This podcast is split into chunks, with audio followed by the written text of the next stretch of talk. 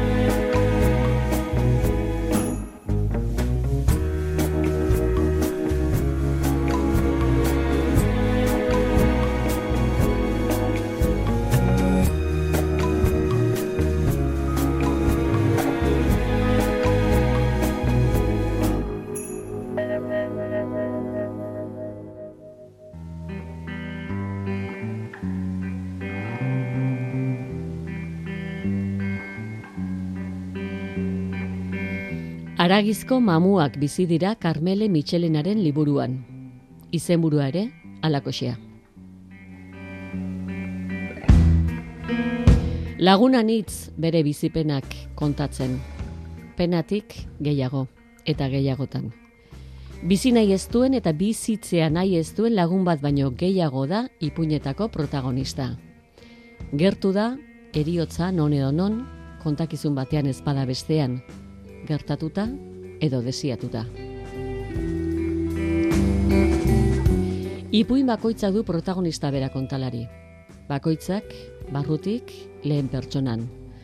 Barru hotz xamarra, barren oztua sentitzen dute, hainbat egoeragatik, gertukuen jarreragatik, ingurukoekiko jokaeragatik.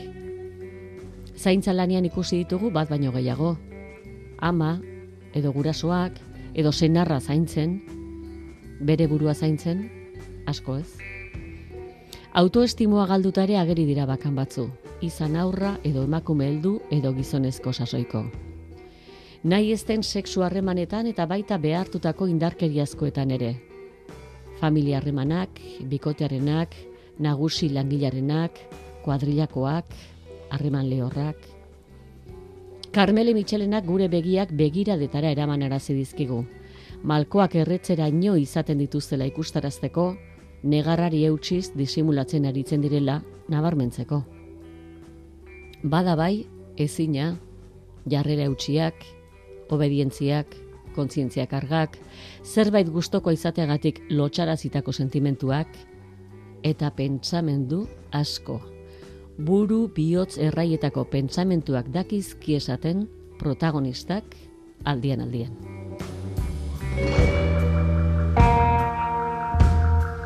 Carmele Michelen Arratsaldeon. Kaixo Arratsaldeon. Ezin esango dugu poza handirik dagoenik zure liburuan. Ez, poza justu elitzake adjetiborik egokiena izango nire nire liburua deskribatzeko. Zein da adjetiborik egokiena? Nik uste dut mina, mina nabarmentzen dela e, ipuin guztietan, eta pixu gehien horrek duela, ez? Bizitzak ematen duen mina. Eta min horrek eragindako hotza, ezurretara ino sartuta dute zure protagonistako, zure protagonistetako askok. Bai, e, bai azkenean e, kontatzen dana da, min horrek nola baldintzatzen duen protagonista hoien bizitza, eta eta nahi eta nahi ez min hori, bazuk esan dezun bezala, hotza da, ez? Ez urrak izozteraino sartzen den mina, e, momentu batutan ze, paralizatu ere egiten dutena, ez? Pertsonaia bera, eta zirte zart momentu horietan, ba, ba minak gidatzen dituna. Amarri poin? Bai. Amar lagun, kontalari. Lehen pertsonaren autua, zergatik?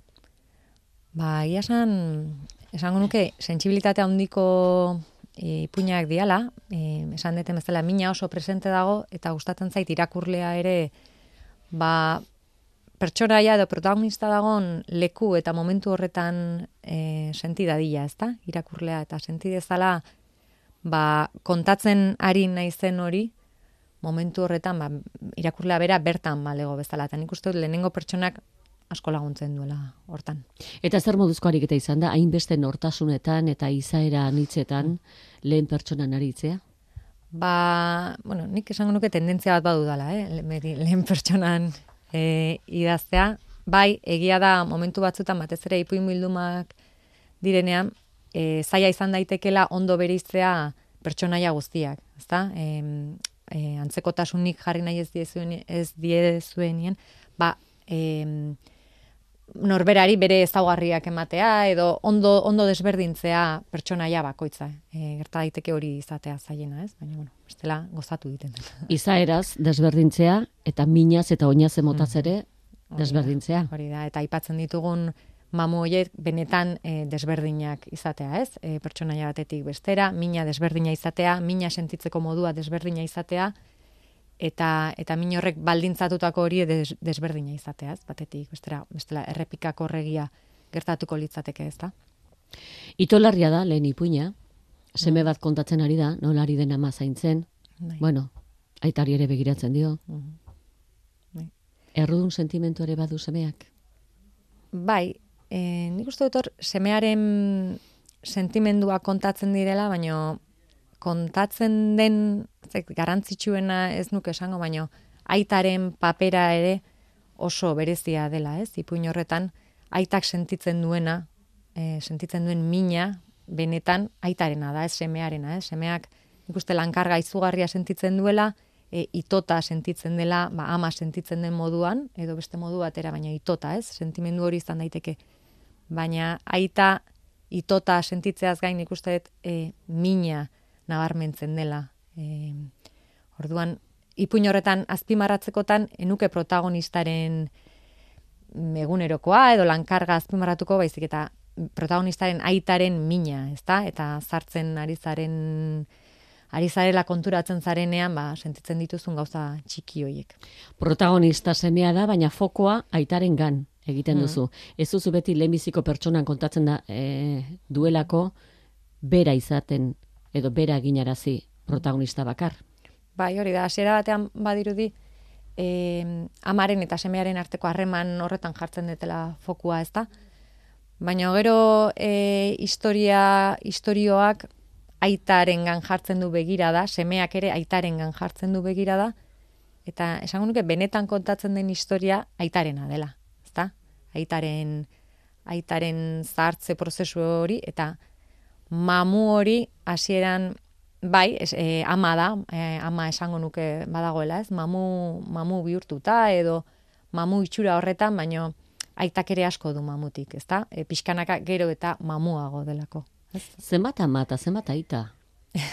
Zure amarri puña hauetan. Bai, bai, egia esan oso etxe girotik kontatutako ipuñak dira, e, historioak dira, Eta bai, aita ama, seme, eh, nik uste, etxe giroan kontatzeak eragin duela horretan. Bai, oso gertuko harremanen bueltan ibilizara. Bai, bai, bai. E, oso pertsonaien barruti kontatuta, oso harreman intimoak, esango nuke, etxe giroan, eta edozein pertsonaren eguneroko bizitzan topatu daitezken harremanak, edo topatu daitezken arazoak, izan daitezke oso arazo ohikoak izan daitezke itxura batian, ez?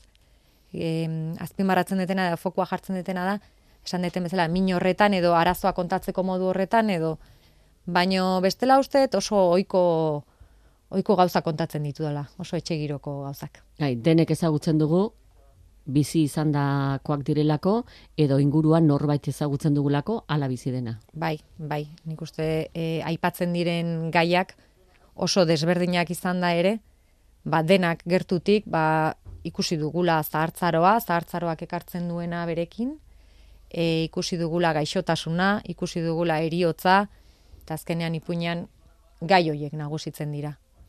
Biotz iraungia da, bigarren ipuina, bikote harremana izandako baten historioa kontatu duzu. Bai, hor, bai? batez ere pertsonaiaren iraganak nola eragiten duen pertsonaien pertsonaia horren orainean, ez da? em, era bat baldintzatzeraino ba, bere bizitza, momentu horretan, ba, lehen esaten nuen, ez? Zirte dozarte egiteko momentu horretan, nola iraganeko mamuak etortzen diren, ustez ahaztutakoak, baina ez, bapatean agertzen direla, eta, eta benetako bihurtzen dira benetan eragiten dutelako.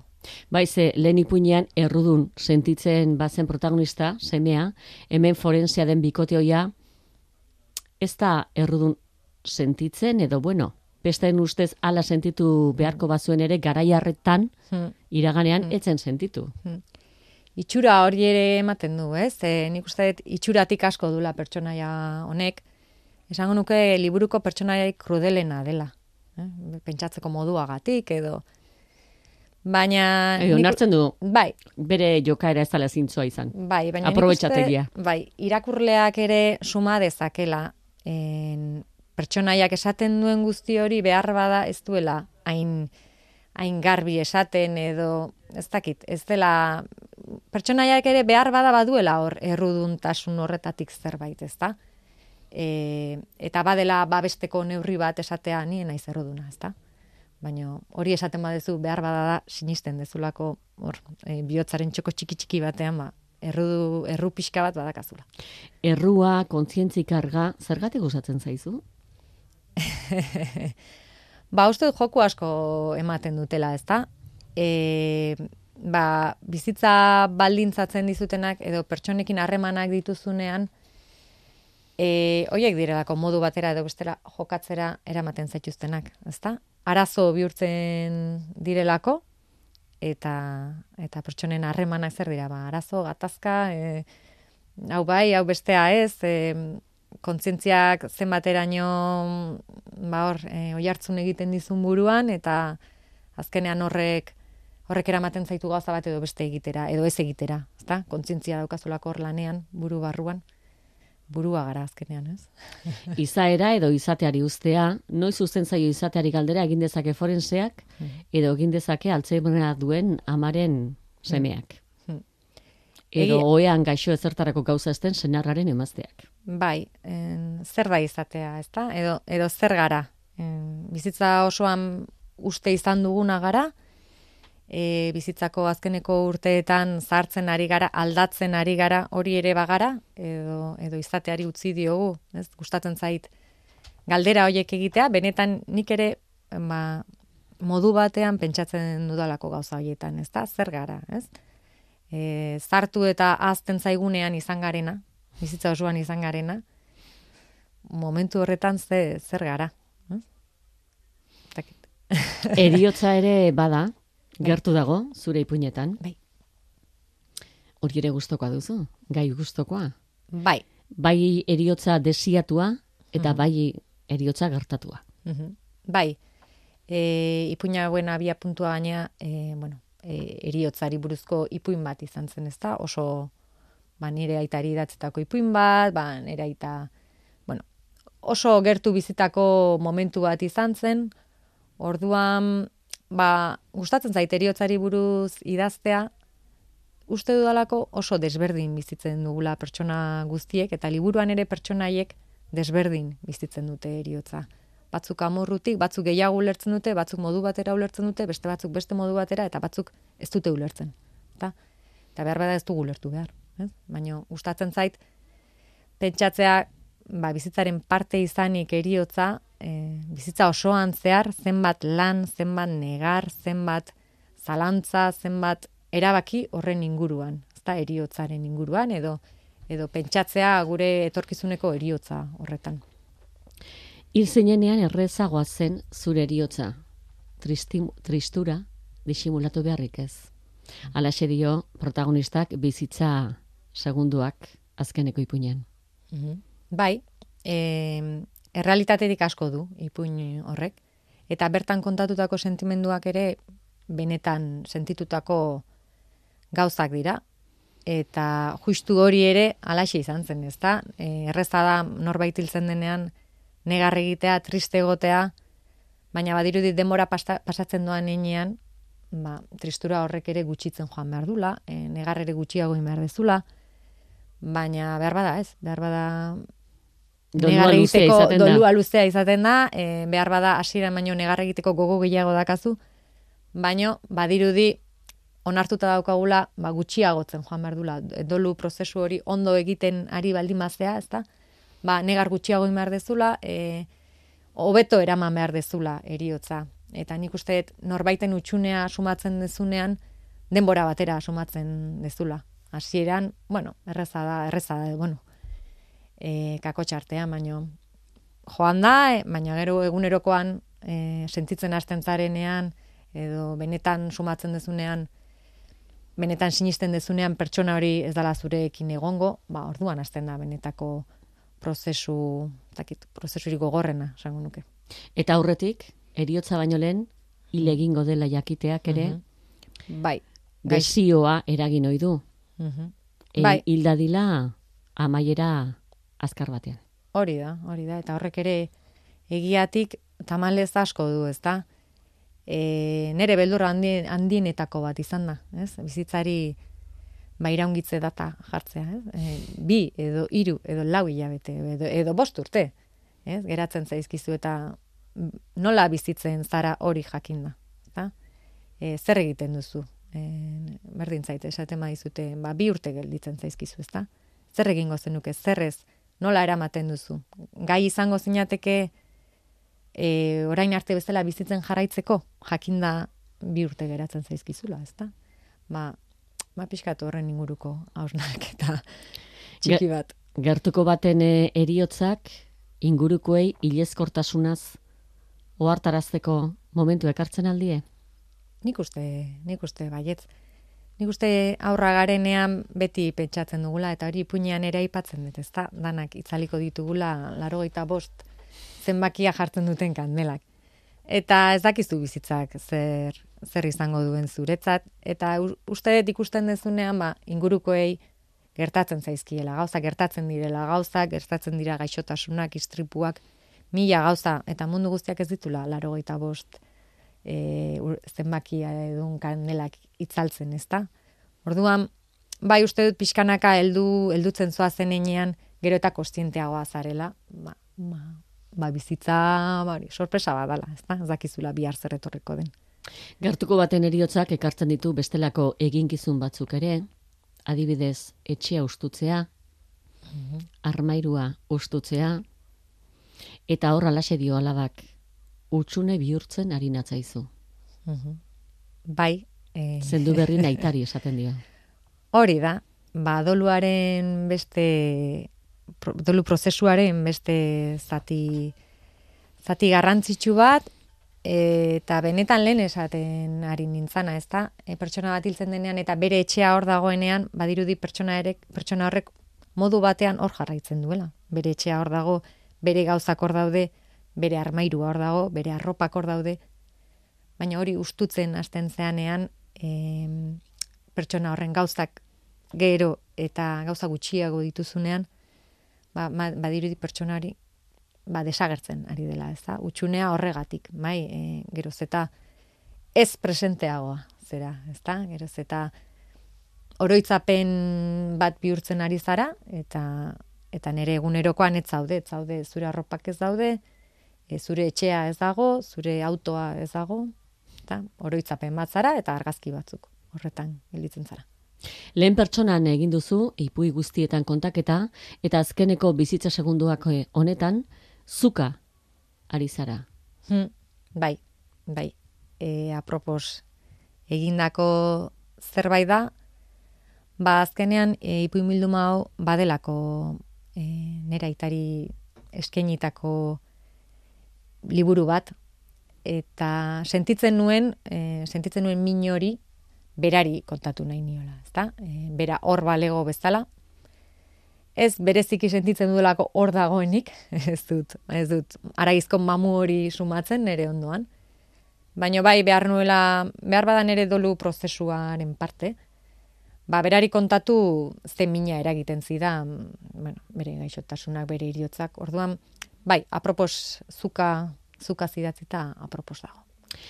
Etxeko Andrea bi hitzez edo etxeko Andrea hitz bakarrez ondo bereiztu duzu inorrez ipuinean. Elena nagusia da, etxeko Andrea bi hitzekoa, eta Amanda neskamia etxeko Andrea. Mhm. Hori da, hor kontzeptu beraren edo antzekoaren bi esanai oso desberdin azpimarratu nahi nituen.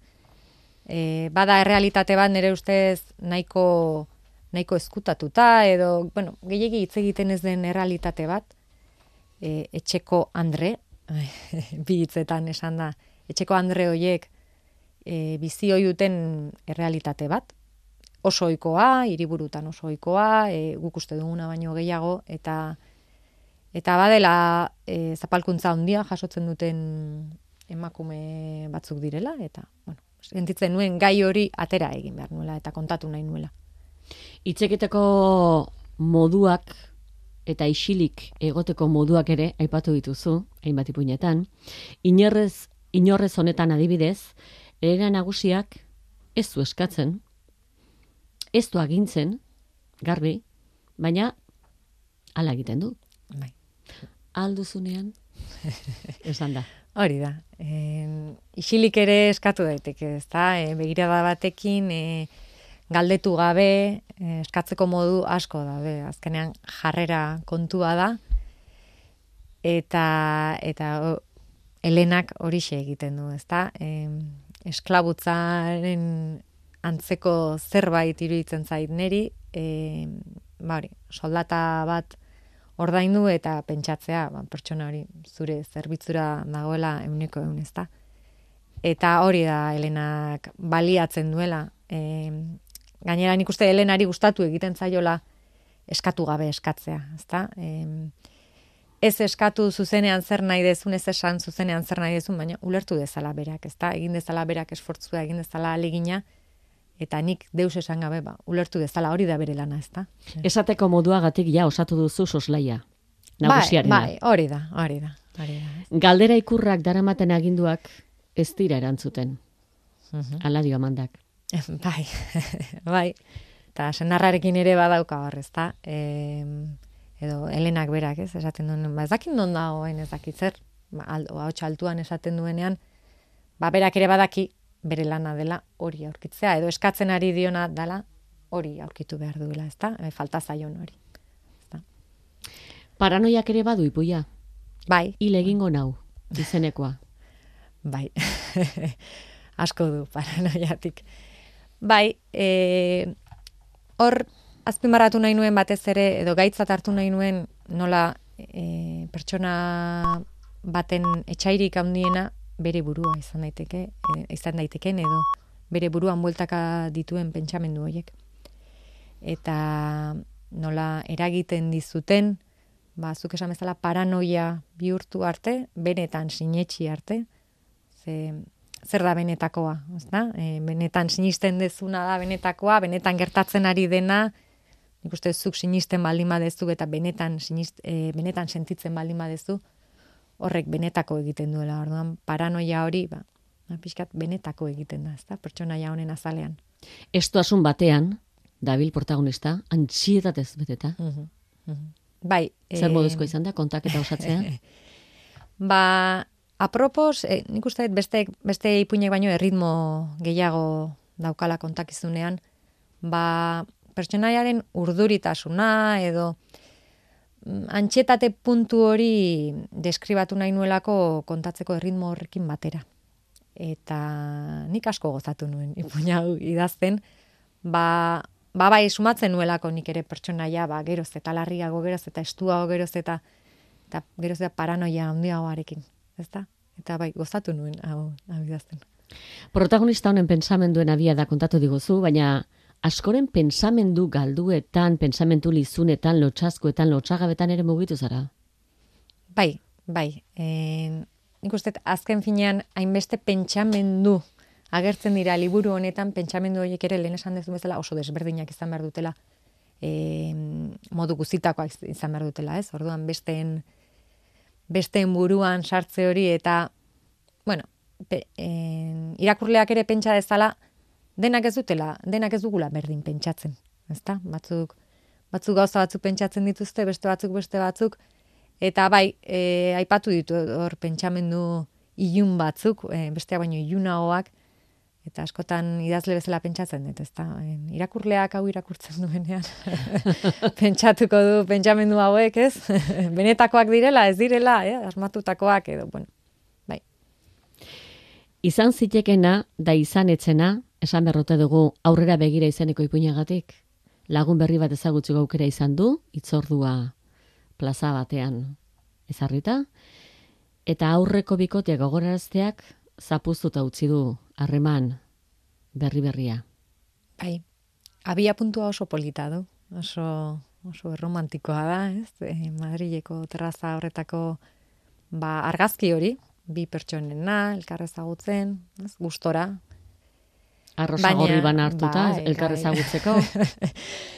Et, baina, baina benetan kontatzen dena beste historia bat da. E, ipuin horretan, da momentu horretan klik bat egiten dio buruak, ezta? Nola momentu batetik bestera zure burua bihurtu daiteken kaosa, e, eta pasat daitezken maibaiaren alde batetik beste aldera, klak batekin, e, eta klak horretan galdu, era bat, e, zurrumbilo horretan sartu, eta eta iraganera voltatu. Pentsamendua hoietan.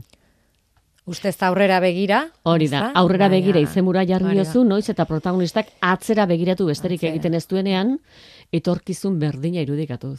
Hori da, hori da, e, modu batean e, hori da, ez da, aurrera berak ere uste du behar bada, aurrera egiten duela, ez? E, terraza horretan gelditu gabe, pertsona horrekin gelditu gabe, ez? Bueno, ies egin eta aurrera egin, ez? Baina menetan aurrera egin du. Oso giro eta toki desberdinetan egin dituzu ipuinak, Madrilen girotuta ipatu dugun hau, aurrera begira izenekoa, eta beko sua berriz oso bestelako giroan. Bai. Basarri giro, herri itxi, giro ertxia. Bai, oso isolatutako e, giro batean edo isolatutako etxe bat, ez da? E, gaur egungo gizartetik erabat kanpo e, irudikatzen ditut. Eta izan daiteke gaur egungo baserri batean e, daramaten bizitza baina ez daka zer ikusirik e, gehiengoak daramagun bizitza horrekin. E, horregatik, nik uste, espazioz e, oso isolatuta dagola, etxea bera, baserri giro horretan, eta pertsonaiak ere, baserri horren barruan, harrapatuta eta isolatuta daudela. Nolako ama da? Hemengo Maria protagonistarena, beti gutxi espenez hitz egiten dio, ez dakigu mutilatzailea ezote den? Bai, hau izango da, liburuko bigarren pertsonaia krudela. Maltzurra imaginatzen dut, ezta? Oso, oso ama oso exigentea eta alaba alaba izanagatik, ba, ba bere ondoan e, edukin nahi du alaba hori, ez du alaba hori urrun joaterik nahi, ba behar duelako ama horrek ere norbait, norbait zapaltzeko, etengabe. Behar bada ama horrek izateko ere, berak nor dela sentitzeko, ba, ba besteak zapaldu behar ditulako. Zapaldu izen beretik hasita. Maria, deitzea gustatzen zaio alabari, bina alare maritxu. Maritxu. Izen gorrota garriz deitzen dio. Jakinik gorroto duela izen hori, ez da? Baina apropos, eta hitz egiteko modua ere oso, oso despektiboa, ez oso asko gutxi esten du alaba, e, eta apropos egiten duen zerbait da. E, esan ez bezala, zu nirea zara. Eh? Ni eta nire ondoan egon behar dezu. Lehen eh, pertsonan aritu zara eta narrazioak dira gehienak, baina bai. ipuine honetan dialogotan eta elkarrizketak osatzen aritu zara. Bai, e, batez ere pertsona bi protagonista nagusiak, e, senarre mazteek, beren artean elkarrizketa oso gutxi e, dutela nabarmendu nahi nulako. Ezta? Bi pertsonaia bat gela batean bestea beste gelan, eta e, protagonistak kasu honetan, e, Mariak, elkarrizketa hoiek kanpoko pertsonekin ditu, ezta? E, kanpora joaten denean, herrira joaten denean, nolabait bizitzarekin lotzen den momentu hoietan ditu elkarrizketa hoiek. E, eta horregatik justu uste dut elkarrizketek dakatela pixu gehiago. Ba, etxean bere senarrarekin bat ere ez duelako. Negarrik ez egiteko entrenatzea nola da? ba, begiak oso irekita edo oso itxita mantentzea, ezta?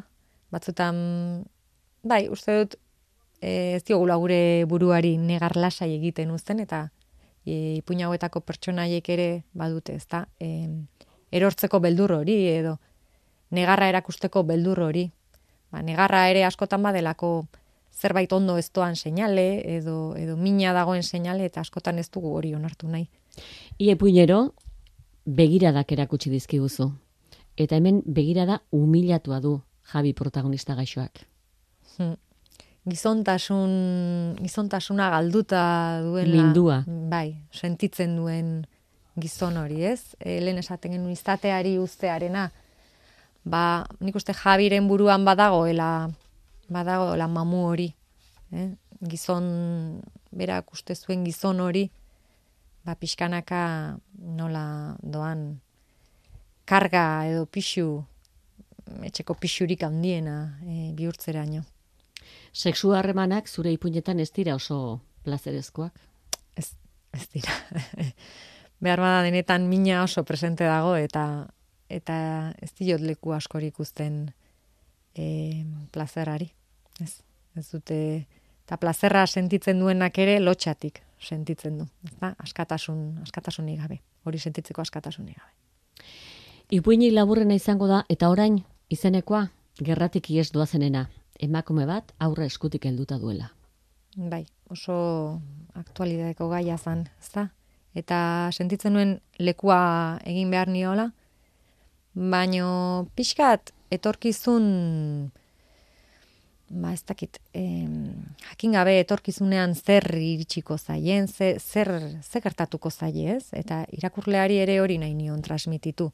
Ez jakintasun hori, e, gerra batek azkenean hildakoak uzten ditu, e, herri suntxituak uzten ditu, baina bizirik gelditzen denari ere zer zer gertatzen zaio, ez? Bihar ez jakitea zer non zer nola egongo zara bihar. Ala diozu ipuin honetan, ez gara hil, baina bizitza galdu dugu.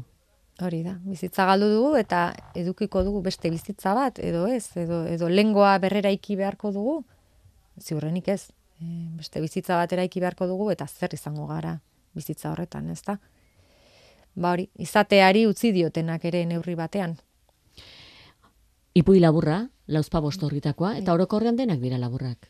Bai, em, nik uste nere idazteko moduagatik ere oso luzeak sentimendutan asko sartzen naiz, e, giroak asko deskribatzea gustatzen zait, orduan oso luzeak ere uste dut irakurlearentzat ezin dutela izan. E, eta egia da momentuko sentimenduak kontatzen saiatzen naizela, gertatzen dana ere oso momentuko argazkiak dira. E, kontakizuna laburra, laburra da kontatzen detena, ez da bueno, e, amarregunetan zehar kontatu e, gertatzen den bidaia bat, edo ez denak dira momentu zehatz batzuk, eta uste dut horiek... Baina ba, atzera karga dutenak, bai, bizitza oso bai, hori da, hori da, baina badira, argazki horiek badira momentu zehatz batzuetakoak, ez da? Orduan, ba, bueno, alde horretatik. Gero, ipuina dira, ipuinak beti badute... Em, laburragoak, laburragoak, ez dakit. Hasi eta bukatu behar hori, ez da? E, gehiegi luzatu gabe. Nik eskertzen dut. Irakurle bezala ere eskertzen dut oso luzeak ez izatea, ez bestela maten, batzuten badirudi, zakit, puña edo eleberria den, edo, bueno, buelta asko ematen hasten denean, niri sinpletasuna gustatzen zait. E, sentimendu bat hartu, gertakari bat hartu, eta hori kontatzea, komplexuago edo ez, baino, baino horretan zentratzea. Abia puntuan nun izaten dute? Ipuña hauek. Ipuña hauek, ba, araibizko mamu hoietan e, abia puntua denek guztiek hortan dute eta araizko min aragizko mamu horrek sortzen dien min min horretan. Bai. Bukaera biztan dela? Bai, e, bai, normalean e, nire burura etortzen diren historio guztiak hasiera eta bukaera izaten dute, beti dakit e, ipuina noiz dagoen bukatuta, nora iritsi nahi deten, eta eta bitartekoa falta begira. Bitartekoa bai, e, gero buelta gehiago emate dizkiozu edo gutxio, baino normalean oso argi idazten hasi aurretik oso argi izaten dut nola bukatuko den ipuina. Eta bitarteko bide hori? Bitarteko bideo horretan buelta gehiago ematen ditu normalian, bai. E, batzutan idazten zoa zen ere, gauza berriak agertzen dira, ideia berriak agertzen dira, edo pertsonaia berriren basartzen duzu, edo, bueno, atzera aurrera gehiago egiten duzu. Baina normalean beti bukaera bera izaten da. Ipuin bakoitzak du izenburua, eta izenburu hori xe lehentxago edo ipuina bertan txertatuta ikusi izan dugu. Bai. Askotan gainera, ipuinaren azken hitzak. Bai, bai, e, behar bada e, ipuin guztien bukaera badelako oso esanguratsua edo historiari buelta ematen dion zerbait edo edo argi pixkat ematen diona edo orduan gustatzen zait izenburuak ere zuzenean e, ipuinarekin lotuta egotea eta bueno irakurleari askatasun gehiegi ez ematea ba bueno bere burutazioak egiteko edo edo bere irudi irudipenak egiteko, ez? Nahiko argia izaten naiz. Em, zentzu horretan izenburuarekin. Gustatzen zait. Zertaz izenburuak uste e, oso ondo azaltzen duela zertaz hitz egiten den ipuin horretan.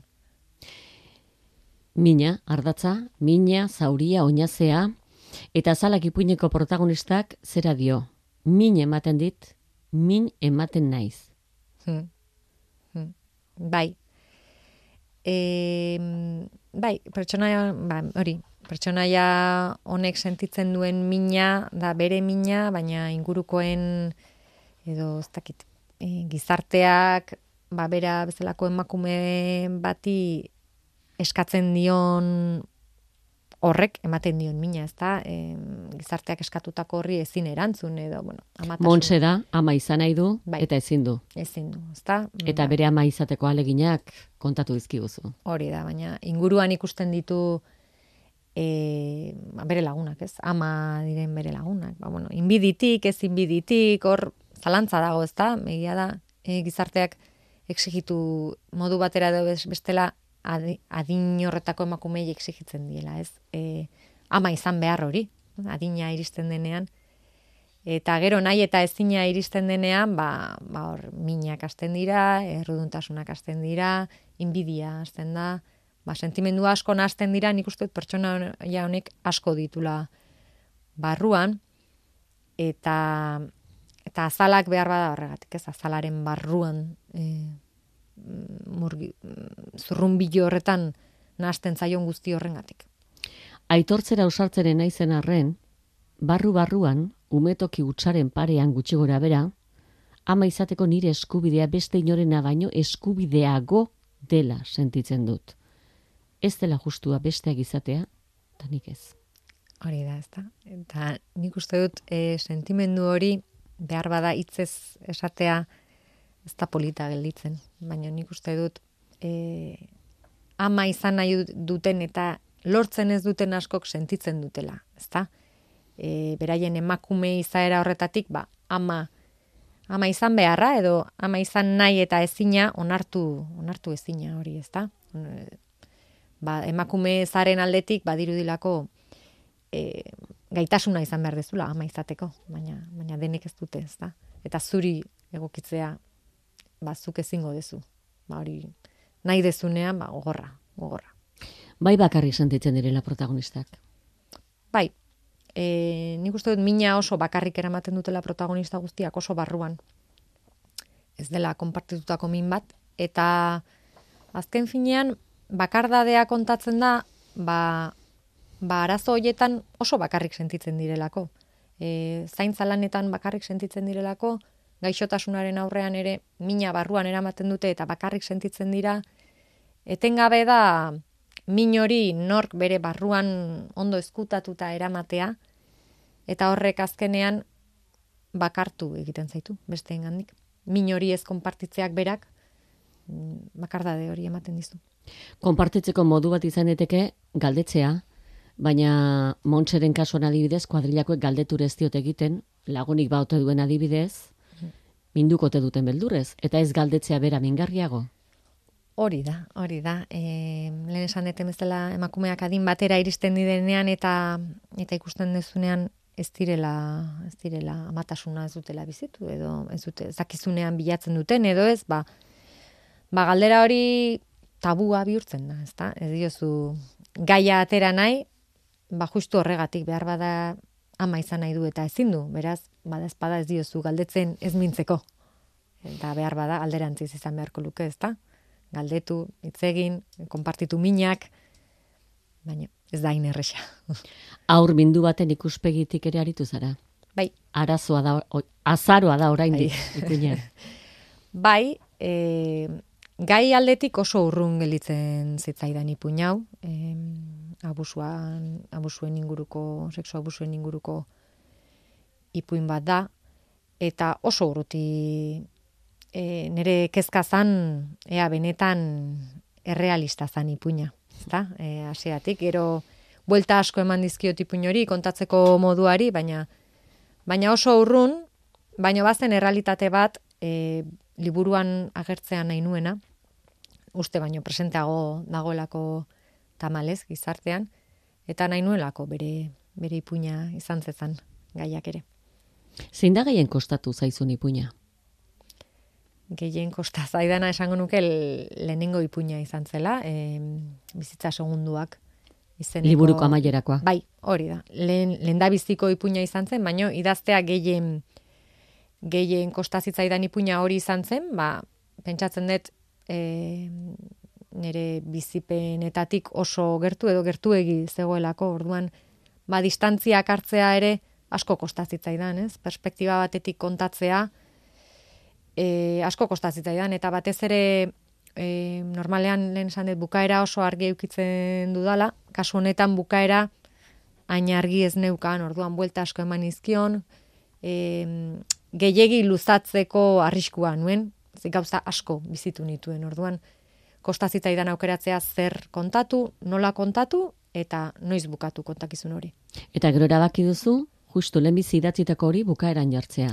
Bai, bai, hori izan zalako ba, liburu honen abia puntua, beste aragizko mamu hoiek idazteko arrazoia, idazten hasteko arrazoia hori izan zen. Orduan, ba, bueno, altxor, altxor txiki bat zela gordetzen dut, eta uste dut e, benetako aragizko mamu hori ipuin horrena dela. Beraz, ba, bueno, bukaerarako gorden. Satisfaziorik handiena ere ipui horrek eman dizu, da badira beste bakan batzuk? Mm, bai, ezak satisfazioa den e, lasaitasuna eman zidan hori idazteak eta horri datzita usteak, mm, behar bada lehen esan detena, dolu prozesu horren parte izan zelako. Orduan, e, bai, berezi, bestea baino bereziagoa da ipuin hori, eta beste begirada batekin begiratzen diot, dudai gabe. Orduan, bai, altxor txiki bat bada niretzat. Bai. Begirada kontatu dizkiguzu, malkoz betetzen direnak, disimuluan beste batera begiratzen dutenak, isten direnak ez ikustearren, aurrekoari begiratu ere egiten ez diotenak, ikusten ez dutenak. Ba, mila begirada mota ipuin bakoitzak bat dauka.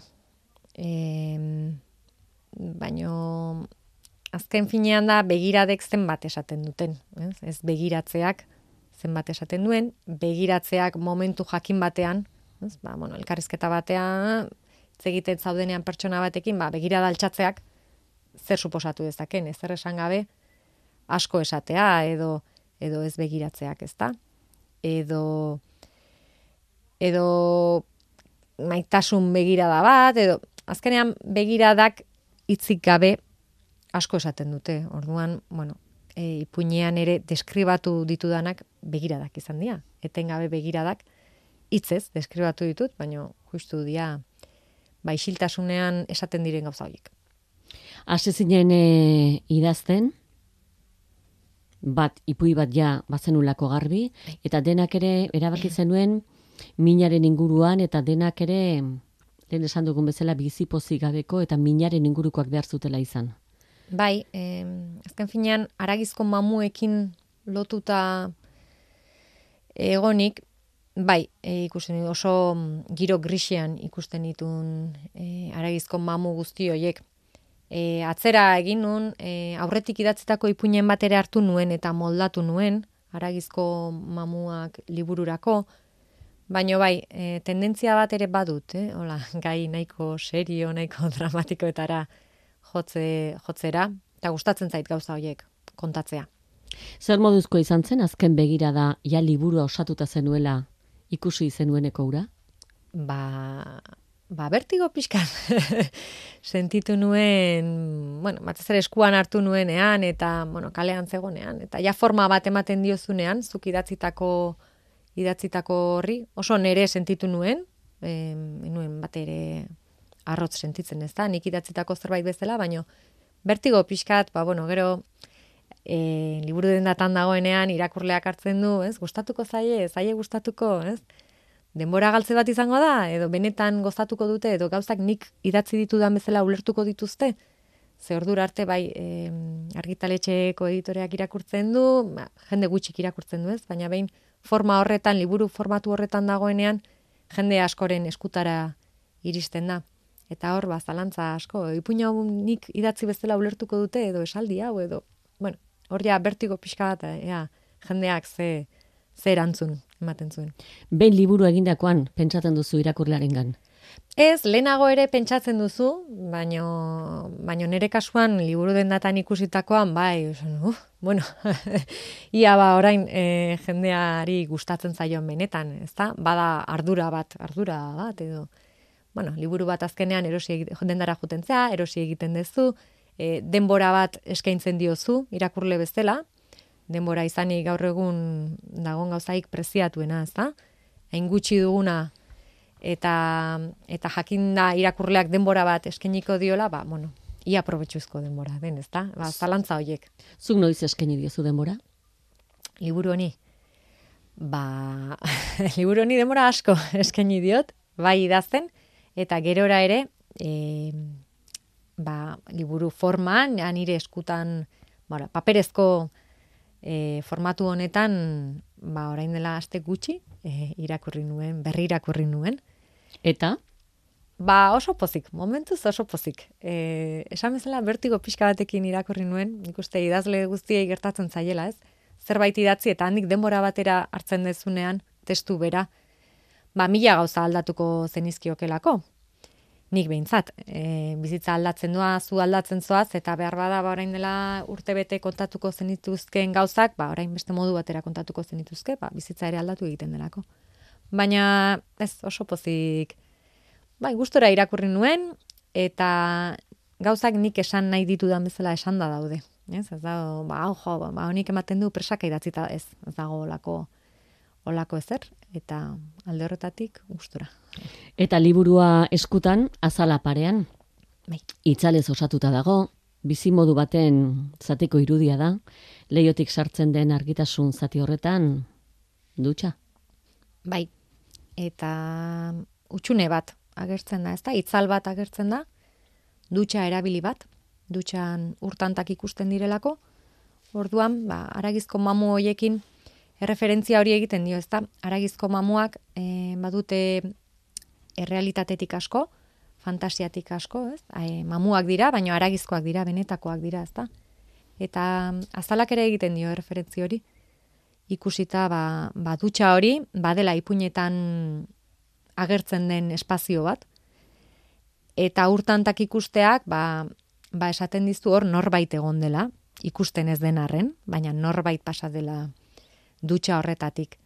Orduan, bueno, mamu bat modu batean e, adierazten du edo edo agertzen da mamu bat azal horretan ere, ez? Eta gero itzalek, ba bueno, itzal lore jartuen itzal hoiek, ba Ba, niretzat dira azken eguzkizpiaren bila ba, erdi hartuta dauden lore hoien azken atxa izango balitz bezala, ezta? Bizitzari heldu beharra e, baina jartasun horretatik ba, ba minez bezala, ez da? E, ezin agonik, zerbait agonikoa bezala ikusten dut, ez, itzaloietan. Orduan, uste dut ipuinekin oso ondo, dijo ala, azala. Azalera bertara aterata dago, sariaren aipamena, donostiak iriko kutsa literatura saria. Bai, bai, sari handia, eta hore bat, egia esan, e, hori, azalean hori eramatea, eta azkenean ba, liburu hau errealitate bihurtu duena hori da, saria irabazi izana. Carmele Michelena, eskarrik asko. Zu bai, eskarrik asko. Aragizko mamuak Carmele Michelenaren liburu saritua elkarrek kaleratu du.